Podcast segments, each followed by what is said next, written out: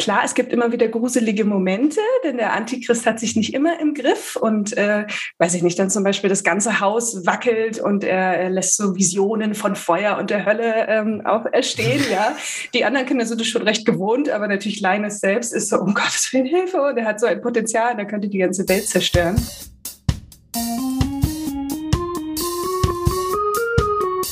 Hallo und herzlich willkommen zur 57. Folge von Kulturgut, dem Podcast von Dussmann das Kulturkaufhaus. Mein Name ist Lele Lukas. Solltet ihr neu hier sein, dann ein kurzes Wort zum Podcast. Bei Kulturgut empfehle ich zusammen mit KollegInnen aus dem Kulturkaufhaus verschiedenste Bücher, Filme, Musiken oder auch in den letzten Wochen den ein oder anderen Ausflug. Ihr könnt eine Folge hören oder alle, sie hängen nur sehr selten direkt miteinander zusammen. Manchmal haben wir auch Gäste im Podcast und die erzählen dann von ihren Werken und empfehlen aber eigentlich auch immer was Gutes. Heute haben wir keine Gäste von außerhalb. Stattdessen empfehlen euch KollegInnen aus dem English Bookshop ein paar Bücher für den Strand, den anstehenden Urlaub oder, naja, wenn der Regen so bleibt, für das Sofa neben dem Fenster. Von russischen Klassikern zu einem Jahr in Hongkong und einem Where Pomeranian, hier ist alles mit dabei.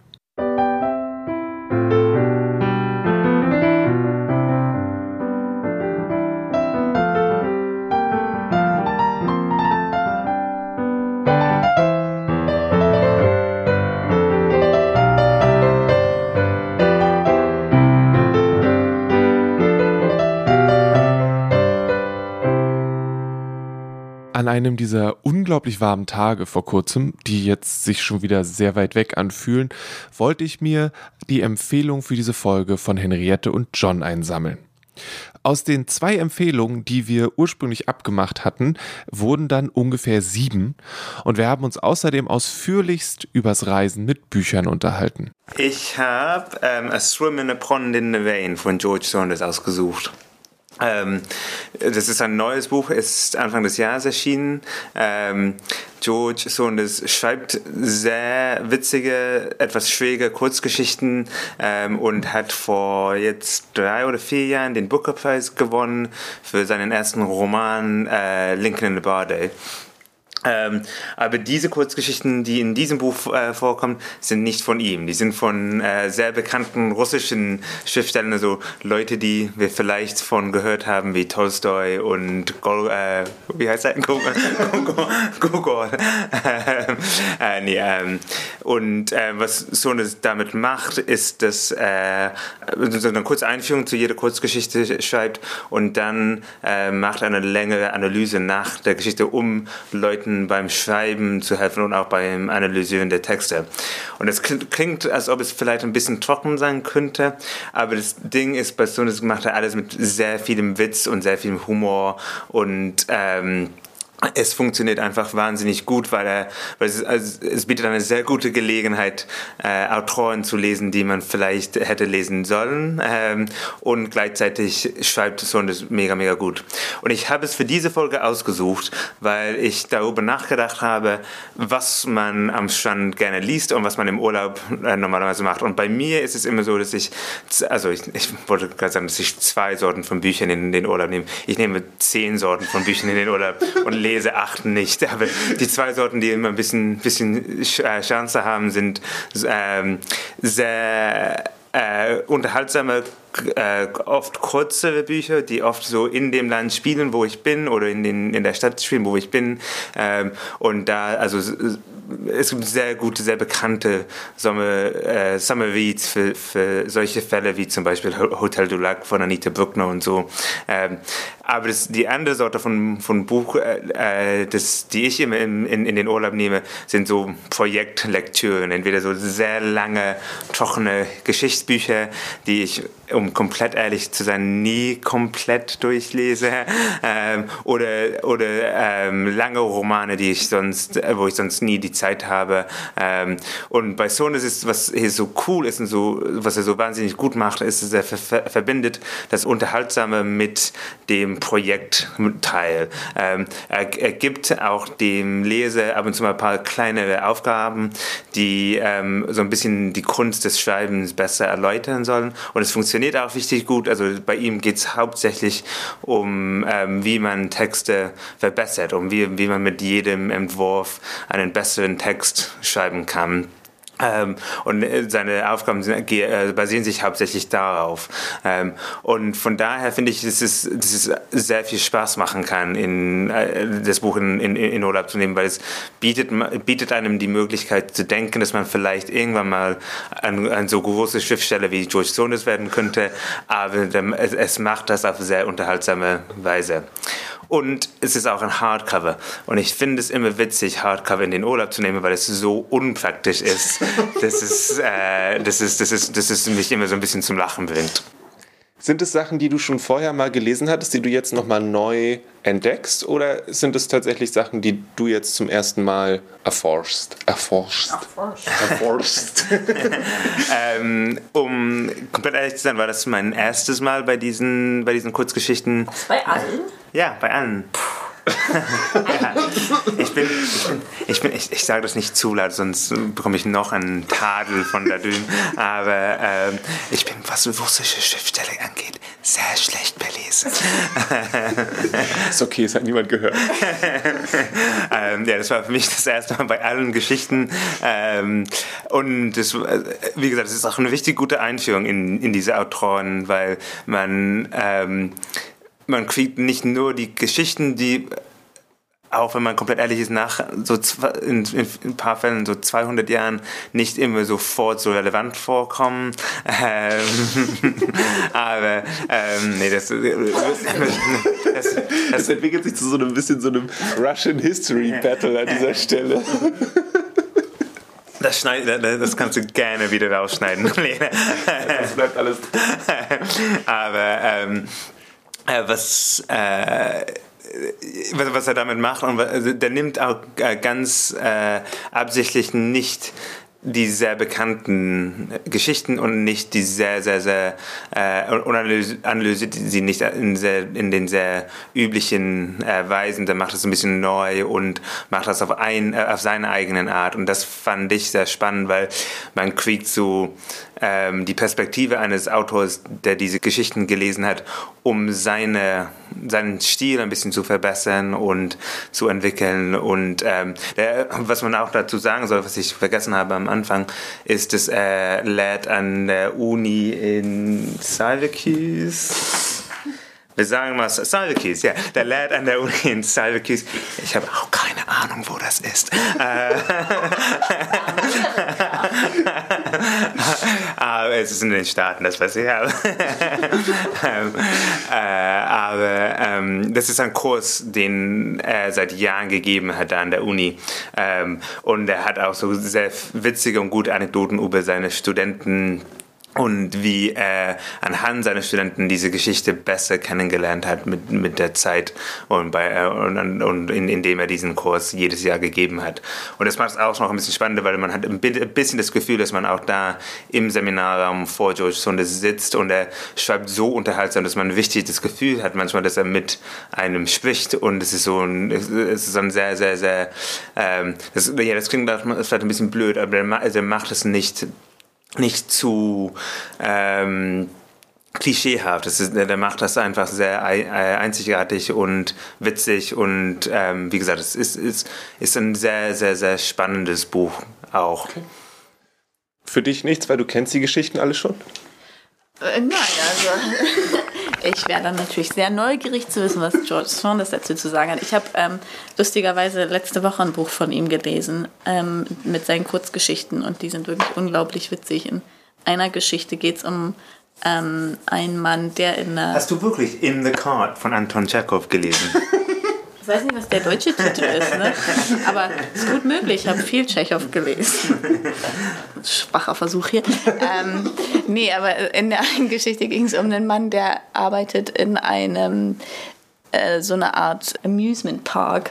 Ähm, aber ein lehrreicher davon, ähm, wo er die Rolle des Höhlenmenschen hat und er sitzt den ganzen Tag in der Höhle und gibt vor, Höhlenmensch zu sein und die kriegen keine Besucher mehr, aber die Ansage von oben ist, immer in der Rolle bleiben. Deswegen sitzt er in seiner Höhle und tut so, als würde er äh, Käfer fangen und essen und so. Das Ganze ist ähm, sehr, sehr witzig und also wenn er den gleichen Humor auch nur anteilsweise in seine ähm, Sachbücher bringt, dann ähm, verspricht das eine sehr lustige Lektüre zu sein.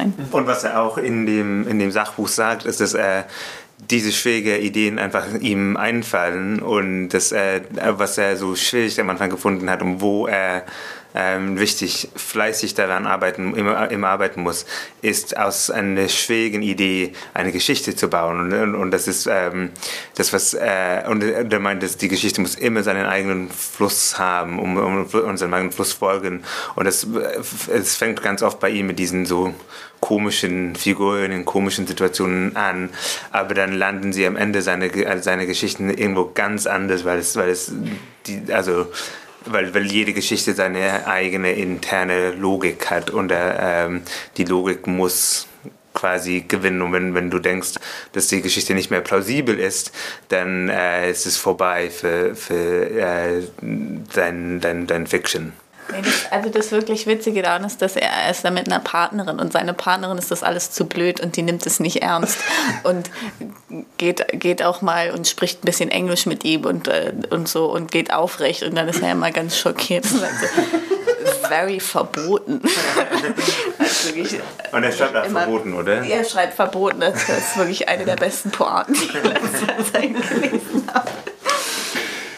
Wie heißt, wie heißt die Kurzgeschichtensammlung? Äh, Pastoralia. Oder sagt man das so? Ja. Er war auch der, über den, der über den Fuchs geschrieben hat, ne? George Saunders, ja. war das auch ja. der Fuchs? Ja. Oh, ja, die war heftig. Genau. Kleine Parabel über den Klimawandel. Äh, nicht den Klimawandel, die Ausbeutung der Natur quasi. Ähm, sehr simpel, aber effektiv.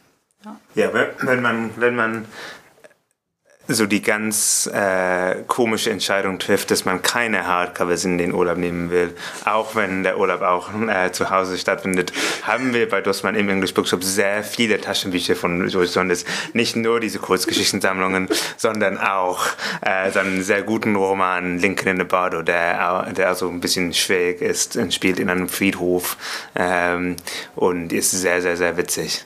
Okay. Also vergiss, äh, ich vergesse nie, einen guten Buchhändler zu sein. ja, aber ähm, ist das dann eins, was eigentlich bei dir stehen würde, Henriette, oder steht das äh, im Erdgeschoss? Das steht bei mir, ja. Okay. Ähm, damit meint Lele natürlich die Literaturwissenschaftsecke. Nicht bei mir zu Hause. Also auch bei dir zu Hause, aber. Das stimmt, ja. Ähm, naja. Wie auch immer.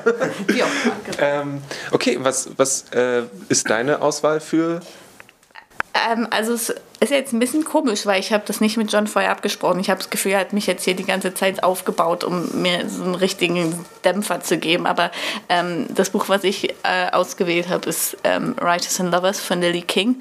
Und das ist letztes Jahr rausgekommen. Aber meine ganze Argumentation dafür, warum ich es jetzt wähle, ist, dass es jetzt als Taschenbuch rausgekommen ist und deswegen mega einfach mit in den Urlaub zu nehmen ist.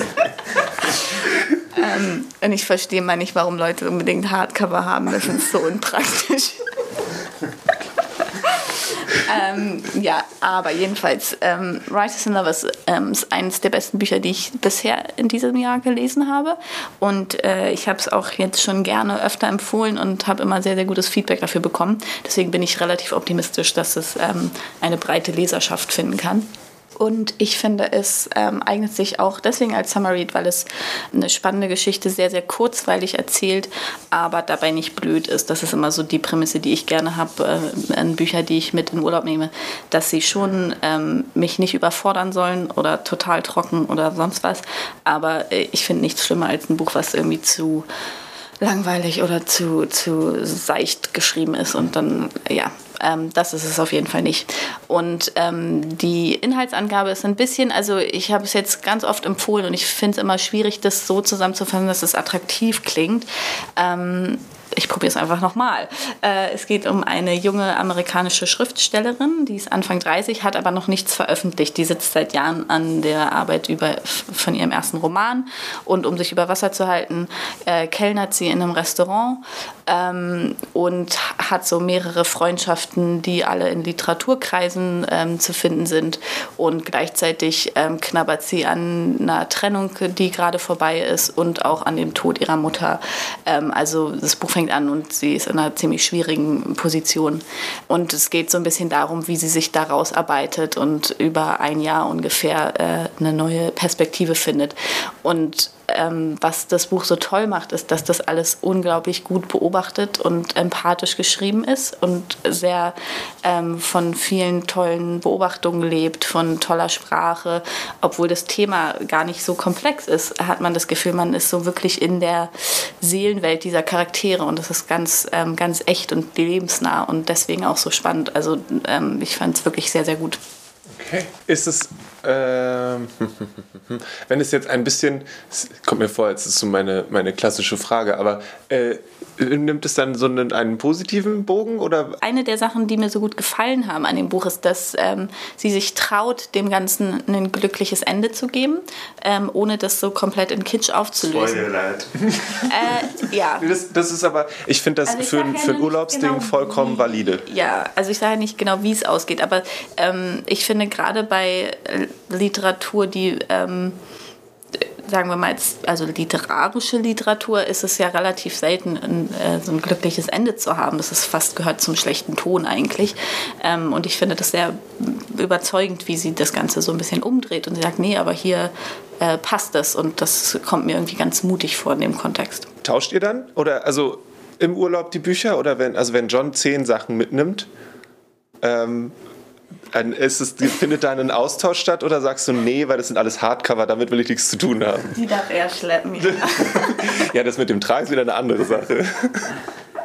Äh, ja, schon. Ja, wir tauschen ab und zu. Also das Ding ist. Obwohl, machen wir nicht immer, dass wir sagen, okay, jeder darf fünf Bücher mitnehmen und dann am Ende sind wir so, oh scheiße, wir hätten aussuchen sollen, dass wir immer dann auch die anderen nehmen. Dann müssen wir gar nicht so viel mitnehmen. Und, aber wir machen es dann nie. Ja, aber der, der Spaß an der Sache, in Urlaub zu gehen, ist, ist, ist so hinzukriegen, dass man das Gepäck so organisieren kann, dass man so viele Bücher wie, wie möglich hat und so wenig äh, Klamotten, wie es geht. ähm, also im Sommer, im, Sommer, im, Sommer, im Sommer braucht man Liebe Züge, keine Socken. Ähm, man braucht auf jeden Fall keine Sportschuhe im Urlaub. Ähm, was man auf jeden Fall braucht, sind ein paar dicke Schinken. Mit, ähm, ein richtig gutes Geschichtsbuch ist, muss, muss immer dabei sein. ist es dann, gibt es dann diese Momente, wo, dass du John daran erinnern musst, dass er noch sein Geschichtsbuch lesen wollte, weil er das so die, fünf Tage lang vor sich herschiebt und dann am letzten Abend ist so, hey übrigens, du hast noch nicht über die Entwicklung des einzelnen Menschen im äh, äh, äh, Deutschland der 75er Jahre gelesen. Willst du das jetzt nicht mal? Also ähm, sollte ich vielleicht, aber ehrlich gesagt, dann mische ich mich nicht ein. Ich habe genug zu tun, meine eigenen Bücher zu lesen. Das überlasse ich ihm. Was macht ihr, wenn im Urlaub ein Buch nicht funktioniert? Wird es oh, sofort an die Wand geworfen oder nochmal versucht? Ich überlege gerade, ich hatte neulich so einen Fall und ich glaube, ich habe es sofort abgebrochen und das nächste genommen, ja.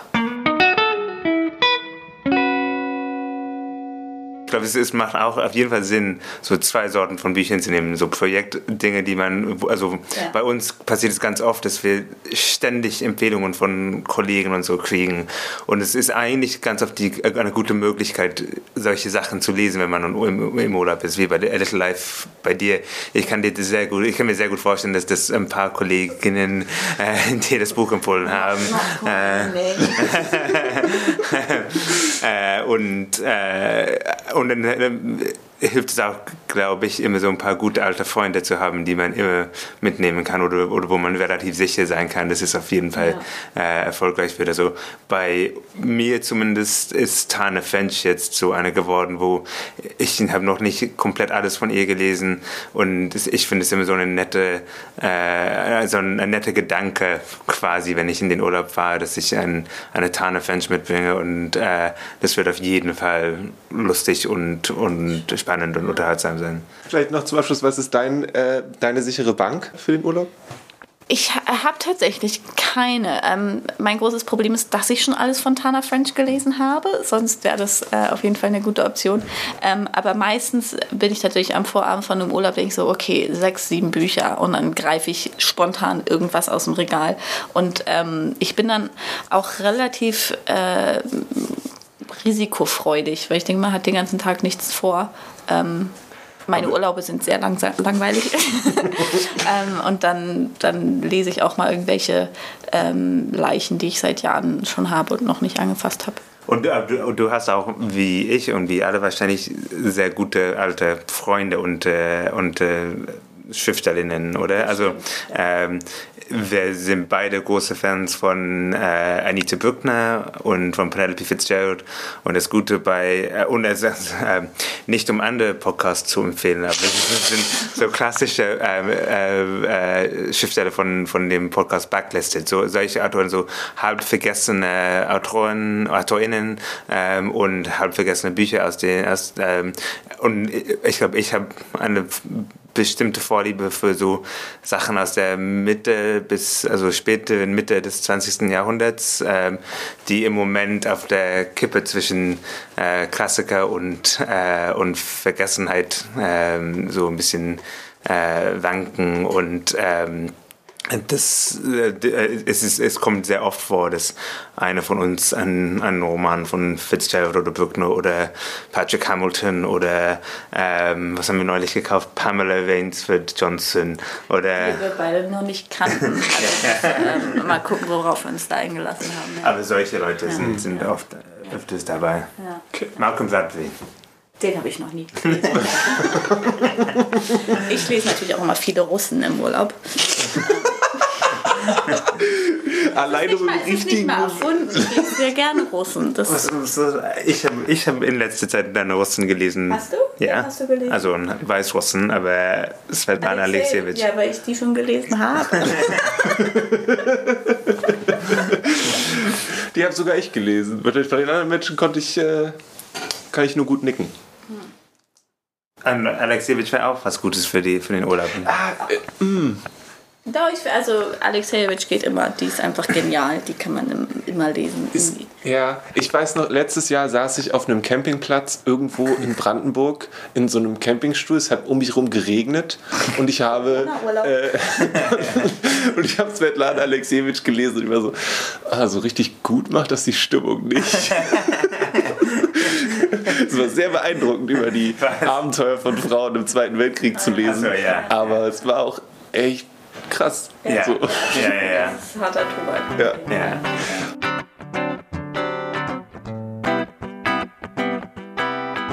Ist es eigentlich Blasphemie, dass ich die letzten Jahre häufiger mit dem E-Reader als mit Büchern aus Papier verreist bin? Ich, ja, ich schätze, es kommt ganz auf den Urlaub an. Also das letzte Mal, wo ich mich dran erinnern kann, war halt mit dem Fahrrad und eine Packtasche nur mit Büchern. Naja, John würde das wahrscheinlich möglich machen. Nun denn, hier ist Lotta aus dem English Bookshop mit einer Empfehlung. Ähm, ich habe hier ein Buch mitgebracht, das ich jetzt gerade kürzlich gelesen habe. Das hat mir total gut gefallen. Und zwar ist das Exciting Times von Naisha Dolan. Ich hoffe, ich habe den Vornamen richtig ausgesprochen. Gehen wir mal von aus. Ähm, das ist ein ganz tolles Buch. Eine junge irische Autorin ist ihr Debütroman ähm, jetzt gerade 2020 erschienen. Und soll ich direkt schon erzählen, worum es geht? ich steige ja. einfach direkt ein. Okay. Also ähm, es geht um die 22-jährige Ava, die eben nach nach ihrem Studium nach Hongkong geht. Ähm, die möchte ein bisschen Geld verdienen und arbeitet deshalb dort als Lehrerin an einer ähm, Schule, an der Hongkonger Kindern das korrekte Englisch beigebracht wird. Da arbeitet sie als Grammatiklehrerin. Sie hat anscheinend nicht so eine warme Ausstrahlung und deswegen ist sie besonders für den Grammatikunterricht geeignet. Genau, also es geht um diese junge 22-jährige Frau, die so ein bisschen in einer Lebensfindungssituation ist nach dem Studium und erstmal ein Jahr nach Hongkong geht. Und dort in Hongkong, das Buch ist im Übrigen aus ihrer Perspektive erzählt, also es ist eine Ich-Erzählerin, Schauspielerin. Und äh, dort in Hongkong äh, entspinnen sich so diverse Beziehungen. Erstmal trifft sie einen reichen Banker, ähm, mit dem sie eine ähm, erstmal nur sexuelle Beziehung anfängt und mit, äh, bei dem sie dann auch einzieht.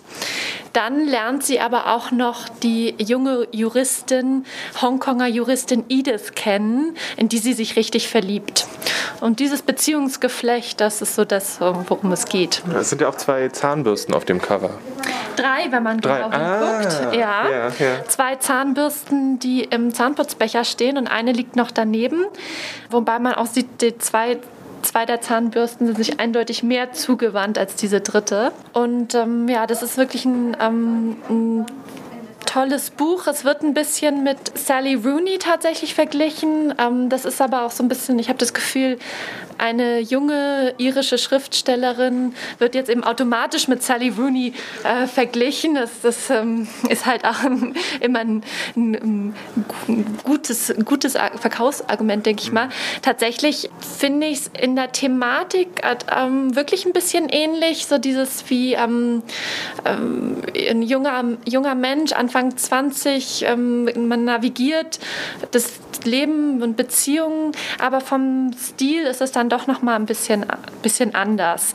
Also es ist schon noch mal seine eigene eigenständige Autorin, würde ich sagen. Ja, und der äh, Stil ist eben auch das, was mir ähm, sehr gut gefallen hat. Das hat so einen ganz ähm, lakonischen, ironischen, trockenen Stil, ist aber auch äh, sehr witzig und humorvoll. Die Ava, um, die Protagonistin, die analysiert immer ganz viel, alle Wortwechsel, alle Situationen, gerät da richtig in so Denkspiralen, wie, sie, das, wie man das alles auffassen könnte. Und das ist ähm, teilweise ähm, wirklich sehr, sehr witzig und hat so einen richtig beißenden Humor. Also das hat mir, ähm, das hat mir richtig gut gefallen. Okay. Wie ist es mit ihr nach Hongkong zu gehen? Ist es tatsächlich, fühlt sich das an wie ein anderer Ort oder spielt die Stadt, also welche Rolle spielt, spielt der Ort? Ja, interessante Frage, darüber habe ich noch gar nicht so nachgedacht. Das ist tatsächlich, ähm, ähm, spielt eine Rolle. Also einmal lernt man die Stadtarchitektur von Hongkong kennen. Ich habe mich damit jetzt noch nicht so viel befasst, aber man kriegt mit, dass es in Hongkong, dass Hongkong mit so verschiedenen Levels aufgebaut ist und dass immer, je höher man wohnt, also tatsächlich ähm, also höher im Sinne von Höhenmetern, ähm, desto reicher ist man wahrscheinlich. Also da sind, ist die Stadt tatsächlich zum unterteilt äh, ähm, in Viertel und äh, sie beschreibt auch die Ausgehviertel. Ähm, sie lebt schon in einer ziemlichen Expat-Community. Also deswegen vom wirklichen Hongkonger Leben erfährt man nicht ganz so viel. Man erfährt eher, wie das ist, als Ausländer ein Jahr da zu sein. Aber davon, äh, das ist dann auch sehr eindrücklich geschildert, wird auch also die Hitze beschrieben, wie man ausgeht, wie man essen geht. Ähm, das ist wirklich, ähm, wirklich spannend. Was ich jetzt aber bei dem Buch eben am stärksten finde oder was mich eigentlich am meisten interessiert, ist, dass ähm, auch wenn es hauptsächlich eben um diese junge Frau und ihre Beziehung geht, es kommen doch auch immer so, auch immer wieder so politische Einsichten hervor. Sowohl zum Thema Klasse, zum Thema Geschlechter, zum Thema Kolonialismus tatsächlich. Also die Protagonistin ist eigentlich ähm, sehr linkspolitisch ähm, orientiert, richtig, richtig gehend Sozialistin und ähm, ihre Überzeugungen werden natürlich ganz schön durcheinander gebracht, dadurch, dass sie dann mit diesem ganz reichen englischen Banker eine Beziehung anfängt. Und das, ähm, das reflektiert sie eben auch, dass, da, dass das eigentlich gar nicht zu ihren Überzeugungen passt, mhm. dass sie jetzt bei dem einzieht und er zahlt dann auch die Miete für sie und sie fangen ein Verhältnis an. Und das ist natürlich eigentlich passt das überhaupt nicht zu ihren politischen Überzeugungen und da entspringt aber auch eine gewisse Komik, weil sie dann so, das dann doch sich irgendwie, das dann doch irgendwie rechtfertigt, warum das doch okay ist und natürlich auch dann, was das mit der Geschlechterdynamik zu tun hat. Also sie redet sich dann immer noch ein, dass sie die Mächtige ähm, in der Beziehung ist oder dass sie da die Oberhand hat, während sie ihm gleichzeitig irgendwie die Schuhe putzt. Also es ist dann auch ähm, so ein bisschen halbgar, ähm, was so ja. Überzeugung hat. Das ist interessant. Ähm, und ähm, ganz spannend ist natürlich auch noch ihre Rolle als ähm, Grammatiklehrerin an der Schule, weil ähm, äh, da macht sie sich eben auch darüber Gedanken, inwiefern das auch noch so ein koloniales Erbe ist, weil sie da den Schülern erklären soll, was das richtige, korrekte Englisch ist. Und die Eltern wollen eben unbedingt, dass ihre, ihre Kinder das lernen. Also das hat diesen ganz hohen, äh, ganz hohen Wert. Ähm, und dann sagt sie eben, sie selber redet ja auch kein korrektes Englisch in, in Irland und was ja. ist das überhaupt? Sehr cool. spannend. Ist das ein Buch, was du, wenn du das mit in den Urlaub genommen hättest, wieder mitgenommen hättest oder hättest du das dem Ort, wo du bist, quasi vermacht und äh, wärst damit dann auch zufrieden gewesen? Nein, das hätte ich auf jeden Fall wieder mitgenommen. Aber ich behalte meine Bücher auch immer gerne und habe sie dann im Regal. Insofern ist das völlig schwierig. Ich hätte es bestimmt sehr gerne verliehen hm. an alle meine Mitreisenden, weil ich finde, das ist. Ähm, kann mir eigentlich niemanden vorstellen, dem das keinen Spaß macht. Also es ist wirklich toll zu lesen und es ist wirklich ähm, hat so eine gute Mischung aus Leichtigkeit und trotzdem äh, Tiefgang. Das finde ich eben genau das Richtige für so eine Urlaubs- oder Sommerlektüre. Ich muss sagen, ich finde das Cover von Exciting Times richtig, richtig gut. Es ist dann irgendwie ein bisschen seltener geworden, dass Cover und Buch tatsächlich was miteinander zu tun haben, oder? Es gibt so viele Cover mit irgendwelchen Silhouetten drauf und Männer mit Mänteln, die so nur im Profil zu sehen sind. Und so viel kann es davon ja gar nicht in den Büchern geben. Und die Zahnbürsten sagen auf so eine einfache Art so viel. Das finde ich wirklich cool. Gehen wir von Exciting Times zu einem Klassiker.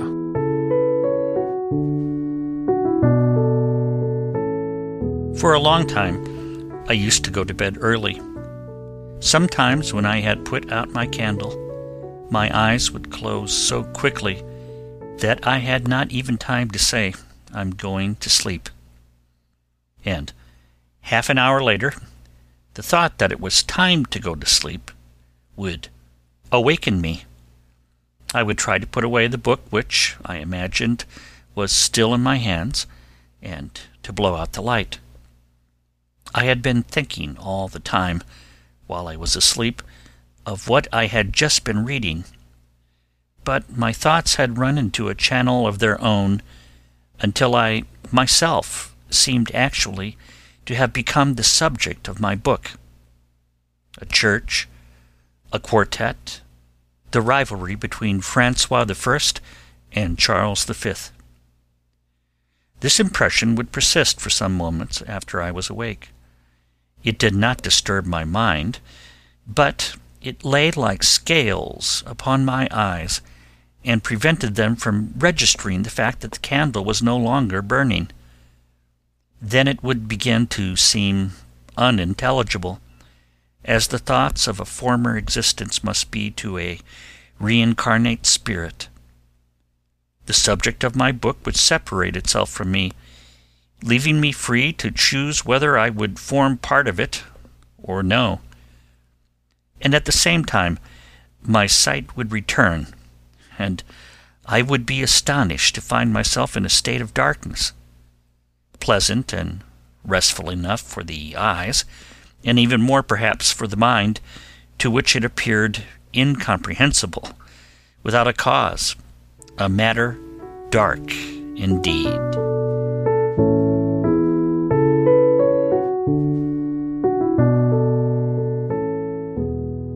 Challenge was something for the summer, something. Uh, yeah, I, I, I, think I wrote some something for the pool, for the pool side, and uh, you picked Proust. Yeah, uh, I certainly did. In Vladimir Nabokov's words, Marcel Proust's In Search of Lost Time, volumes one to seven, is light and translucid, a treasure hunt where the treasure is time and the hiding place the past. Okay, that's that's what he said. What do you think? Do you think he's right? Is this something that you would take on a trip with you and then sit by the pool and read until the sun goes down, or? it's so good that actually I agree with Nabokov, and that's something I virtually never do. yeah, uh, a very good friend of mine, when he read it many, many years ago, he said to read Proust, you need two things uh, an independent income and a very comfortable armchair. And so, for all of us who might not have those two things, I think a nice holiday and a sun lounger could replace them just as easily. It's, it's beautiful. It's the most relaxing book. The long, long sentences are like meandering walks with the narrator himself, this charming, erudite, slightly melancholy, but always sunny and optimistic. A walk with him in southern France's rose gardens or on a gondola on the lapping waters of Venice. He draws you in, he seduces you. He does, most importantly, for a holiday read, all the work for you. All you have to do is read. It's so superb, it's so beautifully crafted that you don't have to do anything but just put the eyes on top of the words and the depth and the and the search and everything is done for you and in seven volumes so would you say one is enough or should i pack multiples I'd, I'd bring the, the, the, the, the, the English version and the German version and the French version. and all 21 books. Traveling style, reading style. Come on. This is Proust we're talking about. Um, take one. It's something that um, it doesn't have to be read all in one go. It doesn't have to be read in one holiday. Next year, he w- it would have been the, the centenary of his death I'd say if you can get through it all in a year, with in between reading other stuff, but one volume at a time, interspersed with other stuff, fine, fine. It's great. He, you can pick it up, you can put it down. It's it's such a lovely, lovely, sunny, easygoing book. There's no obstacles in your way.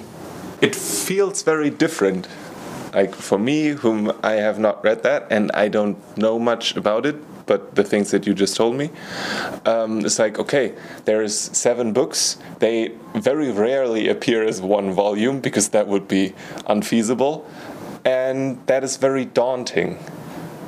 Um, and you've just described a very inviting book. Exactly. Feel no fear. None at all? None at all. Okay. Proust. Just it's his it's his intelligence and his um, desire to um, spread ultimately love in the world. And it's not difficult. I mean the guy wrote it in bed. That comes across. Okay. Cool. All right. Um, and in all three languages. Do you you recommend if, like if I if I only speak German, then the German translation you say is perfectly adequate. Same for the perfectly other ones. Perfectly adequate. Perfectly adequate. Okay. Read it in any old language. You're, you're gonna you're gonna get so much out of it. Even if your if your French is rudimentary, even if your English is, if your German is, just pick it up and get going it's it's it's it's it's a dream. It is. It's a it's a it's a beautiful beautiful dream. Something different, real quick. How did you get to Proust? Did someone else tell you about it? Did you just walk by it? Did you? How, when and how did you find that? I read it about 10 years ago, where I had read uh, a number of books which had been touted or um, advertised as difficult.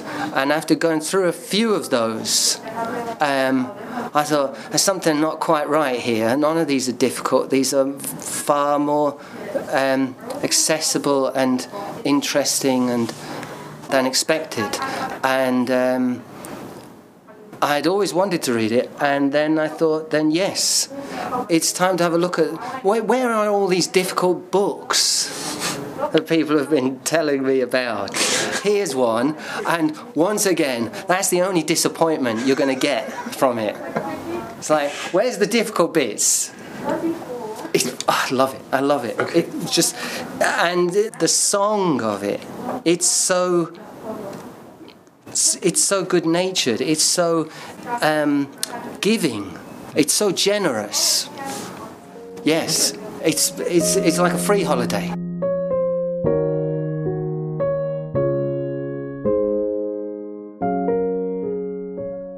Ich bin mir ein wenig unsicher. Ich vertraue Martin, aber bei Klassikern bin ich immer skeptisch. Und er sagt, dass sich das so leicht liest. Aber das sind sieben Teile. Mal gucken. Wenn ihr das getestet habt, was der Gute hier verspricht oder eigene Erfahrungen mit Proust habt, lasst es mich wissen. kulturgut.dussmann.de ist die richtige Adresse dafür. Bleiben wir gleich bei großen Versprechungen. Dieses Buch ist für Marlene eines der besten, das sie dieses Jahr gelesen hat. Ich freue mich so sehr, dass dieses Buch so großen Anklang findet bei den Menschen, genauso wie bei mir. Ich hatte erst gedacht, uh, irgendwie super indie und super speziell. Ach, ich wünschte, das würden mehr lesen und habe es deshalb dann auch so äh, voller Leidenschaft gepusht, weil ich es so toll fand und ich freue mich riesig, dass es so gut ankommt. Ähm, worum geht es?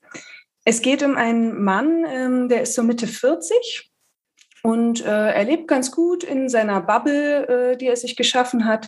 Er arbeitet als Sachbearbeiter im Jugendamt. Ähm, ja, ist da so in der Hierarchie relativ weit unten, lässt sich auch nicht ganz so toll äh, behandeln von seinen Kollegen und Kolleginnen. Ähm, wenn er nach Hause geht, äh, da hat er es ganz gut. Da hat er glaub, ein kleines Haustier, ich glaube, es war eine Schildkröte. Und er liebt Rock'n'Roll-Musik. Und abends äh, versucht er dann immer das triste Leben, was er halt im Büro führt, äh, mit Musik zu, zu übertünchen und tanzt dann äh, zu einer Rock'n'Roll-Platte zu Hause. Das ist aber auch das einzige Positive im Grunde in seinem Leben. Ja, er lebt so dahin und ähm, irgendwann äh, sagt einer von den Chefs im Jugendamt, du, wir haben da so einen äh, Problemfall Waisenhaus. Und du bist doch jetzt schon so viele Jahre bei uns, du hast so gute Erfahrungen ähm, gemacht, du arbeitest äh, gewissenhaft äh, wir können uns vorstellen, dass es gut wäre, wenn du da mal hingehst und die Lage checkst. Ja? Also das ist sein Beruf, die Waisenhäuser zu prüfen und zu schauen, ob die Kinder mit magischen Fähigkeiten oftmals ähm, da auch gut behandelt werden. Also es ist keine, es ist keine Überraschung, dass in dem Waisenhaus magische Wesen oder Menschen mit magischen Fähigkeiten sind, sondern das gehört einfach zur Welt genau, dazu. Genau, das ist schon vorausgesetzt, das ist ganz normal, okay. dass Magie existiert, wenn auch äh, Menschen mit magischen Fähigkeiten eher ausgeschlossen werden aus der Gesellschaft. Mhm.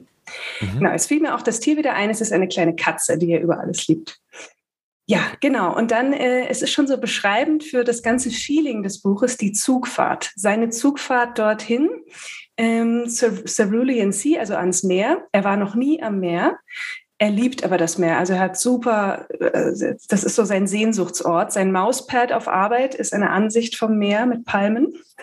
Ähm, und er fährt also ans Meer und er schaut aus dem Zugfenster raus, als er aus der Stadt fährt.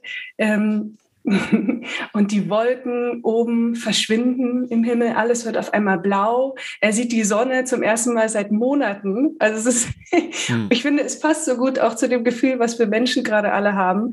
Ähm, gerade verstärkt durch Corona waren wir ja so viel drin und eingesperrt und es war grau draußen, es war Winter und der Frühling war ja auch recht grau und jetzt auf einmal ist das Wetter so schön und alle können raus und an See und so weiter und eben auch ans Meer. Deshalb passt es ganz wunderbar auch als Summer Read. Genau, und die Geschichte ist eigentlich, dass er, dass er rausgeht aus seiner Komfortzone und ähm, besserer Mensch wird und lernt, äh, der zu sein, der er eigentlich ist. Das ist unglaublich schön und positiv. Und deshalb hat es mir so toll gefallen. das klingt sehr, sehr gut. Hier, ich habe auch schon mehrmals drauf geguckt und war so, hm, ja, hm, hm, hm, Sommerbuch. Hm. Und aber ähm, ich bin jetzt nochmal auf der bei der Produktbeschreibung auf kulturkaufhaus.de und da steht, where six dangerous children reside, a gnome, was jetzt ja so okay, hm, a sprite auch nicht, a wyvern, das ist schon ein bisschen spannender. An unidentifiable green blob. Das kann, das ist ähm, großer Gegner aller jemals Dungeons and Dragons gespielt habenden. A Were Pomeranian ist schon wieder eigentlich eher niedlich. Ähm, und aber auch The Antichrist. So. Und das macht das, also das äh, hebt das Ganze, was du jetzt beschrieben hast, was ja eigentlich nach einem sehr ähm, äh, komfortablen, äh, komfortablen Sache klang, hebt das ja doch in einen doch eher ähm, explosiven, eskalierenden ja. Kontext. Wie, wie gehen denn diese beiden Dinge Hand in Hand? Ja, äh, Leines hat auch, ähm, also ist eher ähm, beunruhigt, als er von diesen Kindern erfährt. Also die, äh, was sind es, eins, zwei, drei, vier, fünf, sechs, sechs Kinder sind es insgesamt. Ja. Äh, fünf davon kennt er so halbwegs, auch wenn es mit dem äh, wer, wer Pomeranian etwas ungewöhnlich ist. Ähm, aber er hat Riesenpanik und deshalb wird auch so ein Debs gemacht um dieses Waisenhaus wegen des Sohn des Antichrist. Also Satans Ah, okay. Sohn. Also es ist nicht der Antichrist selbst, sondern sein, sein Sohn. Sohn. Genau. Okay. Ähm, hm, okay. Und er ist äh, in völliger Angststarre, als er diesen Brief, als er dann ankommt bei dem Dorf, äh, was ihm dann rüberschickt zum, zu der Insel, wo er hin muss. Da öffnet er diesen Brief und erfährt, dass also der Antichrist selbst sich auf dieser Insel befindet.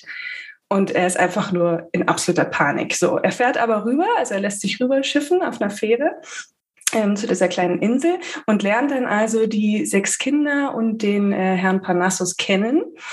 Und ähm, Klar, es gibt immer wieder gruselige Momente, denn der Antichrist hat sich nicht immer im Griff und äh, weiß ich nicht, dann zum Beispiel das ganze Haus wackelt und er, er lässt so Visionen von Feuer und der Hölle ähm, auch erstehen. Ja, die anderen Kinder sind es schon recht gewohnt, aber natürlich Linus selbst ist so um Gottes Willen Hilfe und er hat so ein Potenzial, der könnte die ganze Welt zerstören. Hm. Lucy, wie er aber heißt, äh, kurz für Lucifer, ja. oh, ist nice. aber ein, ein zehnjähriger Junge, der wirklich ein ganz gutes Herz hat und halt nur lernen muss, sich selbst zu kontrollieren. Genau. Aber wer weiß, wer weiß noch, was noch passiert. Also ich will nicht zu viel verraten. Okay. Diese anderen fünf Kinder auf jeden Fall, also eins ist liebenswerter als das andere. Den grünen Blob, den du angesprochen hast, das ist Chauncey. Mhm. Ähm, ein kleines mhm. amphibienartiges Wesen. Man kann es nicht genau beschreiben. Ähm, Linus hat auch zuvor noch nie so eine Spezies gesehen. Und sein größter Wunsch ist es einfach nur, Hotelpage zu werden. Es ist so absurd, das ist so niedlich. Also dann steht er in seinem Zimmer, jedes Kind hat sein eigenes Zimmer. Dann steht er in seinem Zimmer vorm Spiel Spiegel und übt mit einem Hut, den er bekommen hat von jemandem, äh, die ganzen Sätze. Ah, willkommen, meine Damen und Herren, im Hotel so und so. Darf ich Sie in Ihr Zimmer führen? Ja, und jeden Tag übt er stundenlang, wie er Hotelpage sein kann. Es ist, es ist so süß. Okay. Ich habe mir den jetzt irgendwo zwischen ähm, Flabber und eben diesem typischen äh, Dungeons and Dragons Monstrum ja. vorgestellt. Ich habe auch ein bisschen bei Dragon Quest gibt es ja auch diese kleinen blauen Schleimbälle, ja, ja. aber ist dann eher so lebensgroß. Und ich, mh, hm, wir müssen jetzt nicht zu tief in die Einzelnen, aber ein Were Pomeranian heißt es dann, also normalerweise ist es ja so, wenn sich eine Person ein, ein Wehrwesen ist, dann wird sie ja größer. In dem ähm, Fall ist total. Wird diese Person einfach ja, kleiner? Ja, es ist ganz umgekehrt. Also es handelt sich um Sal. Der ist einer der ältesten Kinder. Der ist, glaube ich, schon 16 oder 17. Er ist sehr groß, fast zwei Meter, äh, dunkle Haut, ultra schüchtern. Ähm, er spricht kaum ein Wort, weil er halt in dem Waisenhaus, wo er zuvor war, war, sehr schlecht behandelt wurde.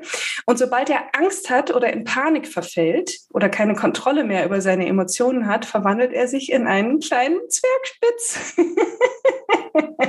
es ist unglaublich putzig. Genau. Aber jetzt, das klingt, also auf der einen Seite klingt es ultra cool, auf der anderen Seite auch so ein bisschen gimmicky auf so eine Art und Weise. Also es ist ja dann schon mehr als eine Aneinanderreihung von coolen Charaktermomenten, oder? Ja, auf jeden Fall. Also die, der Hauptplot ist wirklich, ähm, dass Linus versucht, sich rauszukämpfen aus seiner Gewissenhaftigkeit. Also er denke, okay, ich muss hier nach Protokoll gehen, ich muss es hier so und so machen. Okay, die sind alle toll, ich mag die eigentlich, aber ich muss hier rausfinden, ob das gefährlich ist für die Kinder oder nicht. Ja, hm. das ist die eigentliche Story. Ist dieses Waisenhaus, ist das eine Gefahr, eine Gefahr für die Kinder und die Umwelt oder nicht? und die Story ist auch, äh, das Dorf, das nämlich nebenan ist, an der Küste, außerhalb der Insel, ähm, wie die umgehen mit diesem Waisenhaus, was es schon seit einigen mhm. Jahrzehnten dort gibt. Und dass halt die, genau, Menschen mit magischen Fähigkeiten ausgeschlossen werden. Also es ist ein, ein Inklusionsroman. Es geht ganz viel darum, warum werden Menschen, die anders sind, ausgeschlossen, wenn sie doch gar nichts Böses tun. Also es ist ein sehr gutes Urlaubsbuch, ja. weil Mensch auf jeden Fall ein Erfolgserlebnis hat, wenn es zur Seite gelegt ja, wird. Ja. Aber würdest du sagen, es ist dann die Art von Urlaubsbuch, die du im, in deiner Unterkunft an dem Ort zurücklässt äh, weil es halt dann seine Geschichte erzählt hat, oder nimmst du das mit und stellst dir das wieder ins Regal, weil äh, das irgendwie einen besonderen Platz Nun, es kommt ganz auf die Person an, die es liest. Also für mich ist es, für mich persönlich ist es ein Buch, was ich niemals wieder, äh, also was ich immer besitzen muss. Also klar, zwei Exemplare, die ich jetzt habe, ich habe es als Taschenbuch und gebunden, habe ich jetzt ausgeliehen. Das ist, das ist kein Problem, aber ich würde es niemals aussortieren aus meinem Bücherregal. Das ist ein Buch, was ich, was ich wirklich haben muss, weil allein wenn ich das Cover oder auch nur äh, den Buchrücken sehe, äh, habe ich halt wieder diese positiven Gefühle. Und ich nehme es auch wirklich immer wieder aus dem Regal und schaue es mir an und lese Passagen, ähm, weil es so gute Laune macht. Und äh, es ist wirklich auch bisher mein Lieblingsbuch des, des Jahres, wenn, wenn nicht sogar überhaupt. Ja. Also ich bin wirklich sehr begeistert davon und kann es jedem ans Herz legen, der ein bisschen ähm, was Positives braucht jetzt nach dieser schwierigen Zeit. Und du bist jetzt also auch schon voller Vorfreude auf den zweiten Teil, sehe ich das richtig? Ähm, halb richtig. Äh, es gibt leider keinen zweiten Teil von dieser Geschichte. Es gibt Mhm, ah, das, der sieht so super genau, ähnlich aus. Das Cover aus. ist auch in dieser comicartigen, sehr bunten äh, Art und Weise gestaltet. Aber es ist eine komplett neue Geschichte, kommt Ende September raus. Ich warte schon sehnsüchtig. hm. ähm, und wird heißen Under the Whispering Door.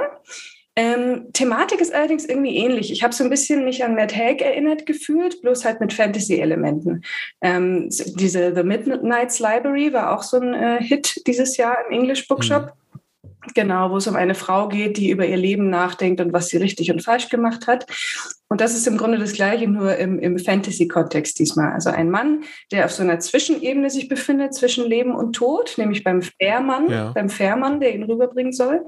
Ähm, und er merkt aber, er ist noch gar nicht fertig mit dem Leben. Er will noch einiges, einiges äh, äh, erledigen und dafür hat er dann sieben Tage Zeit. Ja, also es ist so mit diesem ähm, ja, mit diesen mythischen Leben nach dem Tod Elementen wird gespielt, mit Geistern und so weiter. Das ist dann das Fantastische daran. Ich bin schon sehr gespannt. Ich für meinen Teil habe gar keine richtig passende Empfehlung für diese Folge. Ich hänge gerade eher in so einem Leseloch, aus dem mich der ein oder andere Manga oder ein alter Fantasy-Roman nur schwerlich rettet. Aber The House in the Cerulean Sea, das reizt mich doch schon sehr sagen wir, es ist auf der Liste der Bücher, die ich in diesem Sommer noch gerne lesen würde. Wie wäre es damit? Ich berichte dann, wenn ich aus dem Loch gekrochen bin und tatsächlich Erfolg hatte. Zum Ende hören wir noch von Isabel, die erst nur ein Buch empfehlen wollte und dann noch einen Comic hinterhergeschoben hat. Es geht um Such a Fun Age von Kylie Reed und Factory Summers von Guy Delisle. In Such a Fun Age geht es um zwei Frauen, um Alex, eine mit 30, mit 30er Jahre junge weiße Frau mit einem perfekten Instagram-Leben, einem tollen Mann, einem eigenen Business und zwei wunderschönen Kindern, die in ein äh, Brownstone nach Philadelphia gezogen ist. Und es geht um die 25-jährige Emira, eine ähm, Black American Woman, die für dieses Pärchen als Babysitterin arbeitet. Und der Aufhänger der Geschichte ist, dass Emira, als sie eines Abends ähm, auf eines der Kinder aufpassen muss, weil irgendein Notfall passiert ist, äh, von anderen Menschen bezichtigt wird, das Kind gekidnappt zu haben. Daraus ergibt sich so eine Art Katalysatormoment, äh, der die Beziehung dieser beiden Frauen, der Arbeitgeberin und der Arbeitnehmenden, auf so eine Art ähm, eskalative Bahn bringt. Weil äh, zum einen möchte Alex dann sich mehr um Emira kümmern und Emira ist 25 Jahre alt, weiß nicht ganz, was sie mit ihrem Leben anfangen möchte oder soll und lässt sich so ein bisschen darauf ein. Und dann wird in diesem Roman unfassbar ähm, delikat diese Beziehung auseinandergenommen zwischen halt sozusagen Beziehungen im Arbeitsverhältnis, dann was ist überhaupt Familie und wie kann man seine eigene Familie inszenieren. Gleichzeitig werden dann aber auch die großen Themen wie so Erwachsenwerden, äh, aber auch Rassismus verhandelt und das äh, alles wird dann nochmal durch so eine gemeinsame Vergangenheit fast schon ein bisschen, was heißt Krimi ist es nicht unbedingt, aber sehr, sehr spannende äh, Vergangenheit der beiden ähm, zum Schluss gebracht. Und was an dem Roman so spannend ist und weswegen ich ihn gerade für den Sommer empfehlen würde, als ein Beachread, als ein Seeread oder einfach auf deinem oder äh, Balkon, ist, dass es unfassbar frisch geschrieben ist. Also man liest es und man liest sich richtig schnell rein und will es eigentlich gar nicht weglegen. Es ist spannend geschrieben, es ist sehr äh, gegenwartsnah geschrieben. Äh, die Autorin Heidi Reid hat ein Händchen dafür, diese komplexen Themenzusammenhänge, auf die sich dann doch einlässt, auf eine nicht simplifizierte Art und Weise, sondern eine sehr nahbare Art und Weise zu vermitteln, ohne dass dann halt diese tieferen ähm, Gedanken auf der Strecke bleiben. Also Rassismus, äh, Kapitalismus, all diese Themen finden hier einen Ort, in dem sie verhandelt werden. Vielleicht nicht auf dem ersten Blick, aber das ist das Gute ja am Sommerread. Man hat dann ja dann auch immer ein bisschen Zeit, das Buch nach unten zu legen, in den Himmel zu gucken und nochmal drüber nachzudenken. Ich hatte große Erwartungen, weil Guy Delisle mich eigentlich noch nie enttäuscht hat und auch dieses Comic hat meine Erwartungen nicht enttäuscht. Was ich immer so an Delil mag, ist, dass er auch ein, dass er ein brillanter Beobachter ist. Hm. Egal, wo er ähm, in diesen äh, seinen Comics ist, ob es jetzt in Jerusalem ist, ob es in Pyongyang ist, ob es in Myanmar ist, er hat so eine ganz ähm, distanzierte Art und Weise, sich mit seiner Umgebung auseinanderzusetzen, die aber keinerlei Kälte ist, sondern einfach, er ist halt ein Beobachter, er ist ein typischer Künstler, der irgendwo ist und das mit sich nimmt und das ähm, fließt zum einen in die Art und Weise, wie er zeichnet rein. Ich finde sehr simpel, aber niemals äh, zu so simpel äh, und in die Art und Weise, wie er seine kleinen Geschichten entwickelt. Es gibt nie eine überhängende Story in seinen Comics, sondern immer so kleine Stories, die sich so ein bisschen durch das große Comic ziehen. In dem Fall ist es so ein Zeitabschnitt, ne? Nach der Schule die Arbeit in einer Papierfabrik ähm, bis hin, ich glaube am Ende ist doch, also wird halt der nächste Lebensabschnitt beginnt dann quasi. Ähm, weißt du jetzt alles über die Papierherstellung, was du jemals wissen wolltest? Nein. es ist auch nicht Papierherstellung, sondern es ist ja Druck, ne? Ähm, das kommen wir noch dazu wahrscheinlich, oder? Ähm, sie, da, da fängt es schon an, ne?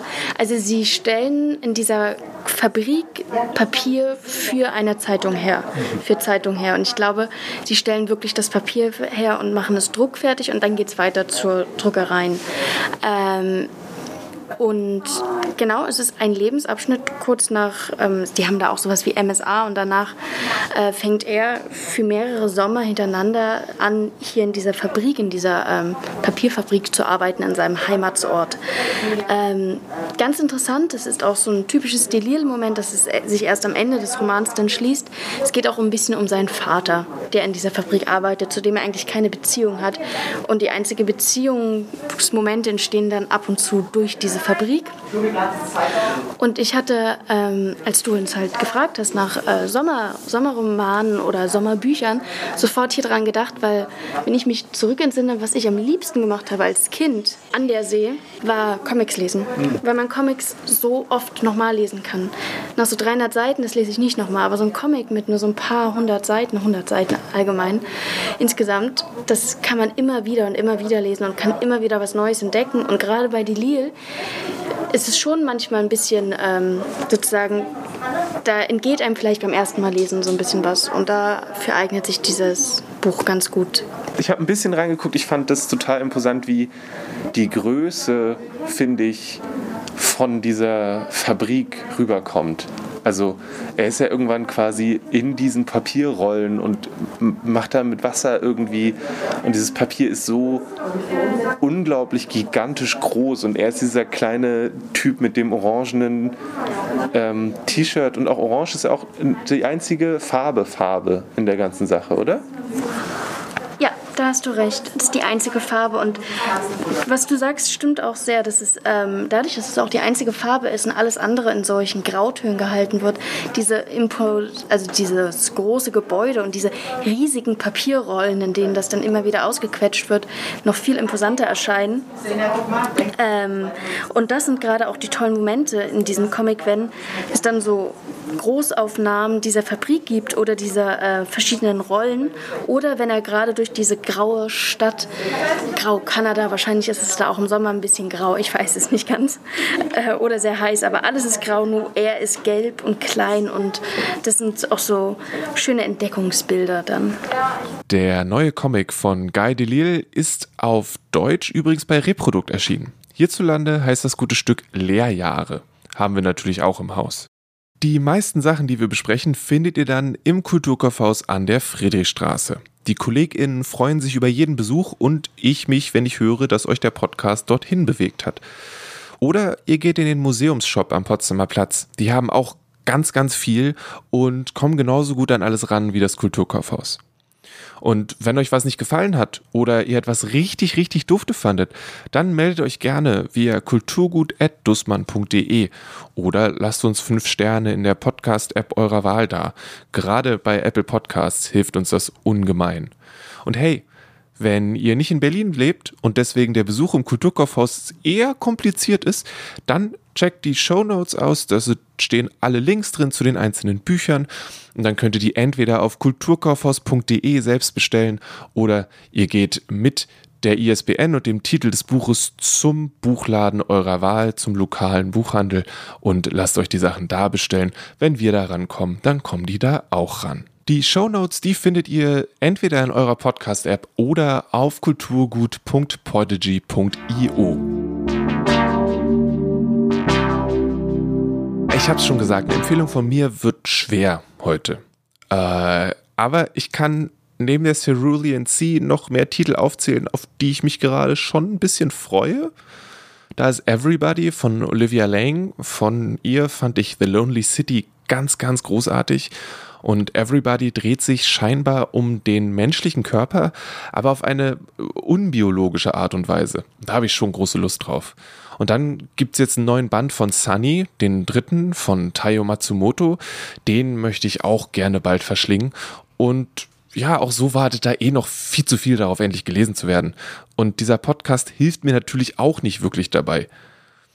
Also, was empfehlen die auch so coole Sachen? Hier, guck mal, ich habe noch nicht mal alles von Henriette in dem Podcast gemacht, was ich von ihr bekommen habe. Hier ist nochmal Henriette mit einem Buch über Schildkröten, die gerettet werden wollen.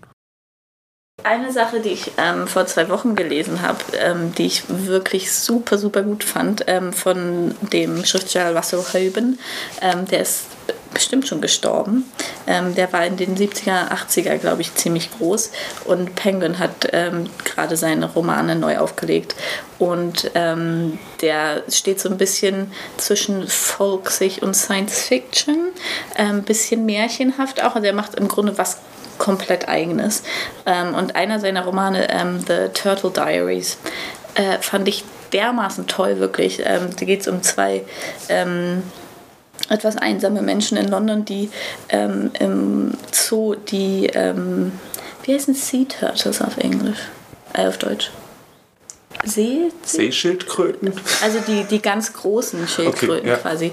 Ähm, und die fangen an, von denen zu träumen und, und kommen dann mehr oder weniger unabhängig voneinander auf die Idee, dass man die eigentlich zurück ins Meer lassen müsste. Und dann fragen sie den einen Zoowächter dazu und der ist so, ja, natürlich müssen die zurück ins, ins Meer. Und dann fragen sie, wie würde man das theoretisch machen? Und sagt, man würde theoretisch an dem und dem Tag mit einem Laster kommen.